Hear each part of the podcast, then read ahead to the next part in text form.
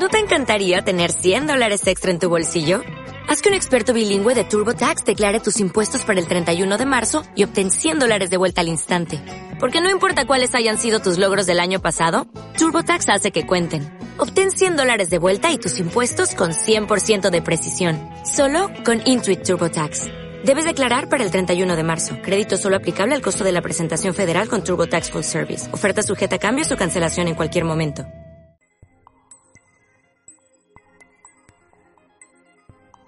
Notas de medianoche, número 18.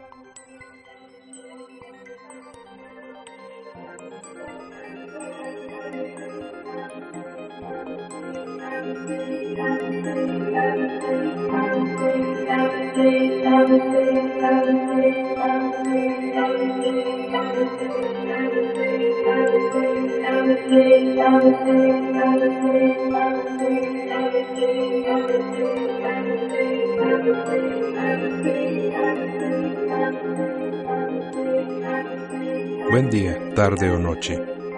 Bienvenidos a Notas de Medianoche, un pequeño podcast sobre ciencia y misterio. Este es el podcast número 18, grabado el 26 de diciembre de 2018.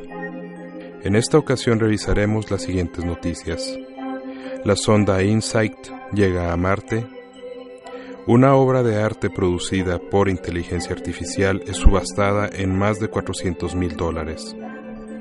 La sonda Osiris-Rex llega al asteroide Bennu.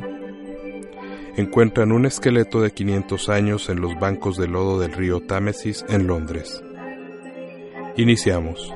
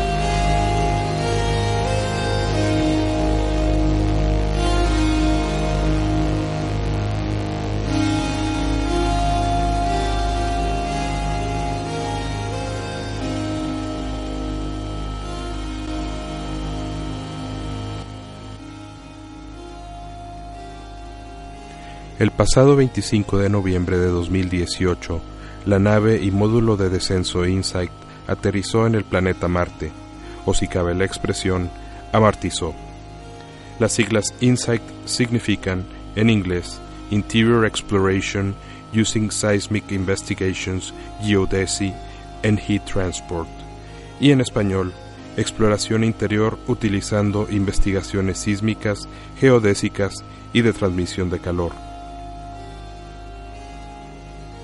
La nave viajó desde la Tierra por siete meses desde el 5 de mayo, recorriendo 485 millones de kilómetros hasta llegar a su destino en el planeta rojo, en el que su misión será estudiar la geofísica del planeta para buscar aprender más sobre la formación de los cuerpos celestes de superficies rocosas, como el mismo Marte, la Tierra o la Luna, colocando un módulo de descenso que se mantendrá fijo en la posición a diferencia de las ondas Pathfinder y Curiosity, que utilizan rovers o vehículos exploradores no tripulados. La nave aterrizó cerca del ecuador de Marte, en una zona llamada Elysium Planitia, una planicie de origen volcánico situada al sur del Mont Elysium, el volcán más grande del planeta.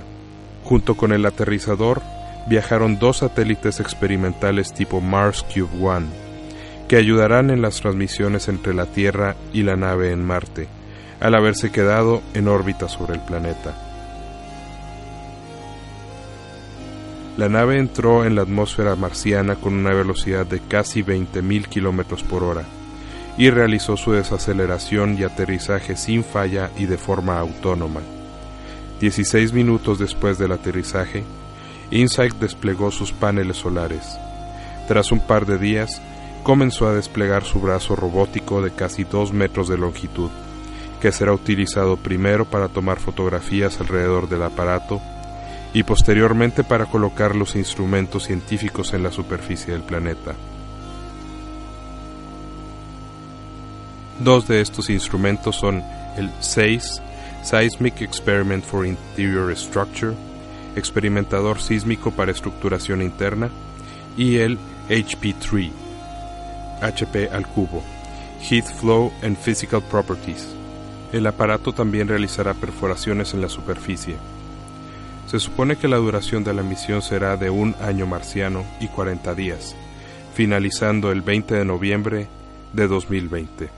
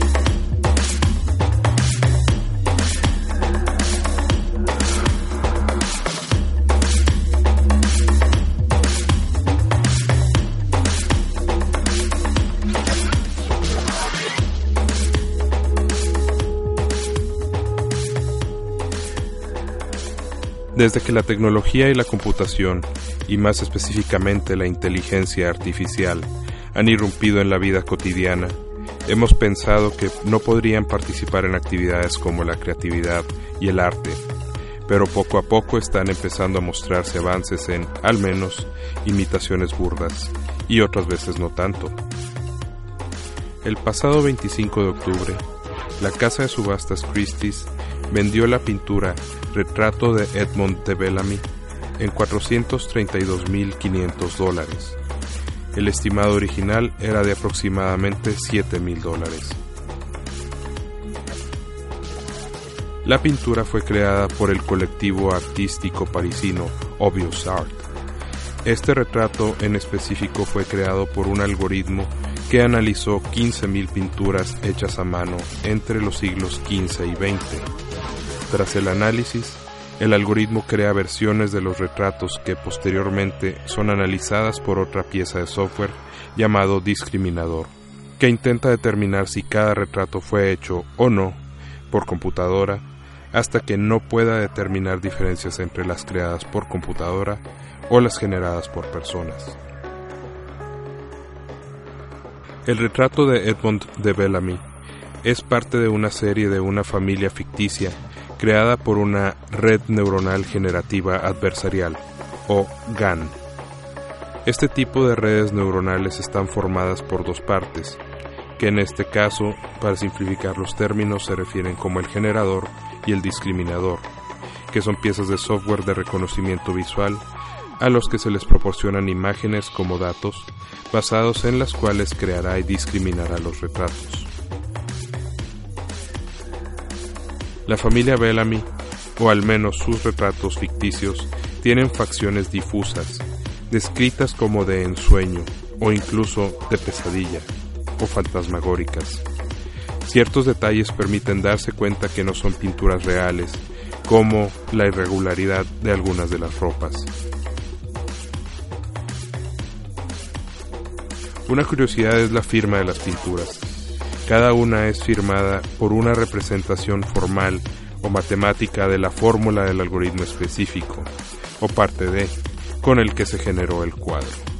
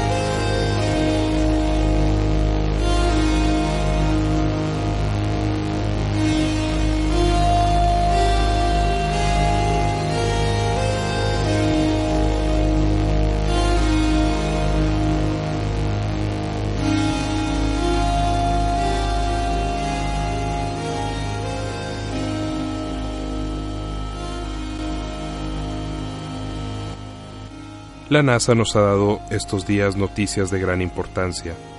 El pasado 3 de diciembre de 2018, la nave espacial Osiris-Rex llegó a las cercanías del asteroide Bennu, tras dos años de viaje y recorriendo una distancia de 2.000 millones de kilómetros. La misión del Osiris-Rex es similar a la del Hayabusa 2 de Japón, que en este momento se encuentra en el asteroide Ryugu. Las siglas de Osiris-Rex significan Origins Spectral Interpretation, Resource Identification, Security Regolith Explorer, y en español, Explorador de Orígenes, Interpretación Espectral, Identificación de Recursos y Seguridad de Regolitos, es decir, depósitos superficiales no consolidados sobre una roca. Flotando a 19 kilómetros sobre el asteroide, el Osiris Rex iniciará una prospección inicial, sobrevolando por los polos norte y sur y por el Ecuador, acercándose hasta 4 kilómetros de altitud para poder realizar mejores cálculos sobre la masa y la razón de giro del asteroide, así como identificar sitios potenciales de aterrizaje para tomar aproximadamente 60 gramos de muestras de regolitos, con los cuales la nave regresará a la Tierra para ser analizadas. Con estas muestras, los científicos buscan estudiar cómo se forman los planetas, cómo inició la vida, y buscan entender sobre los posibles asteroides que pudieran impactar la Tierra, dado que se piensa que los asteroides pudieran ser restos de planetas, así como que pudieran haber transportado vida por el cosmos. Igualmente, se busca determinar los recursos naturales que se pueden encontrar en los asteroides.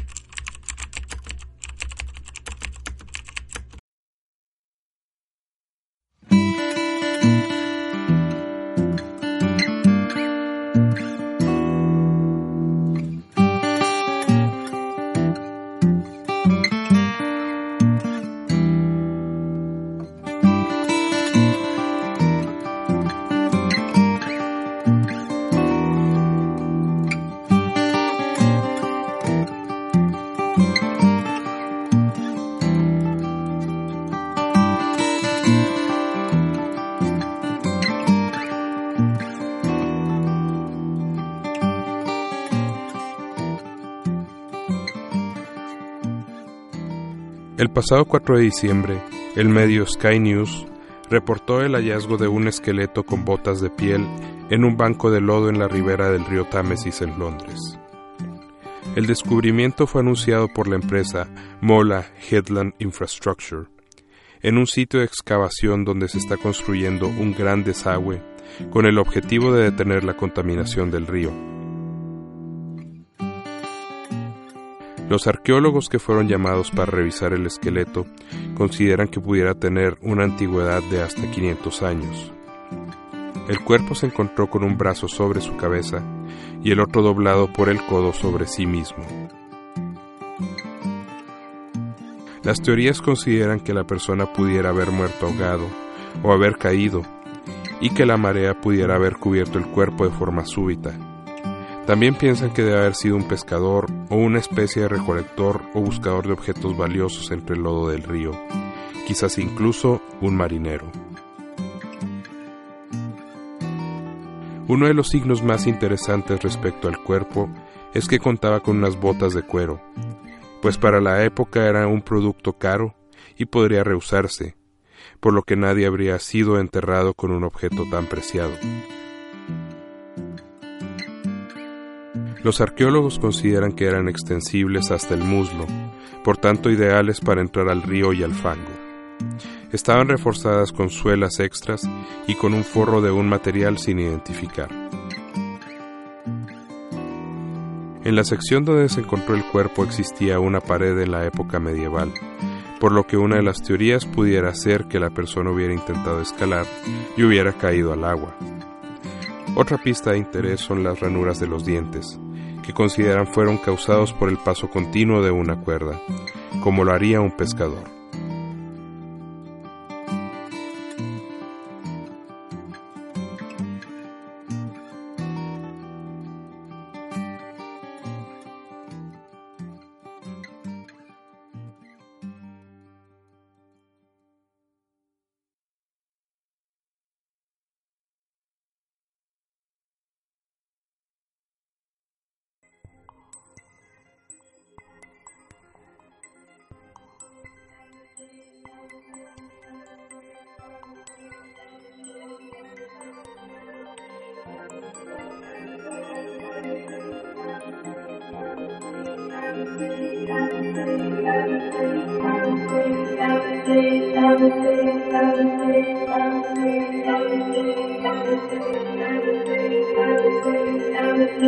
Thank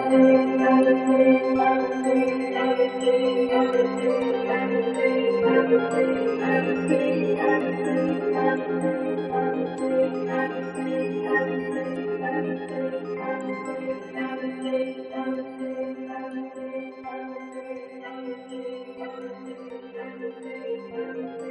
Este podcast se produce bajo la licencia Creative Commons BYSA Atribución Compartir Igual 4.0 Internacional. Toda la música incluida en este podcast es spot free y fue obtenida en el sitio Free Music Archive. Este podcast está disponible gracias a iVoox. Nuestro Twitter es arroba notasmedianoche. Mi nombre es Miguel Rollo. Gracias por escucharnos. Hasta la próxima.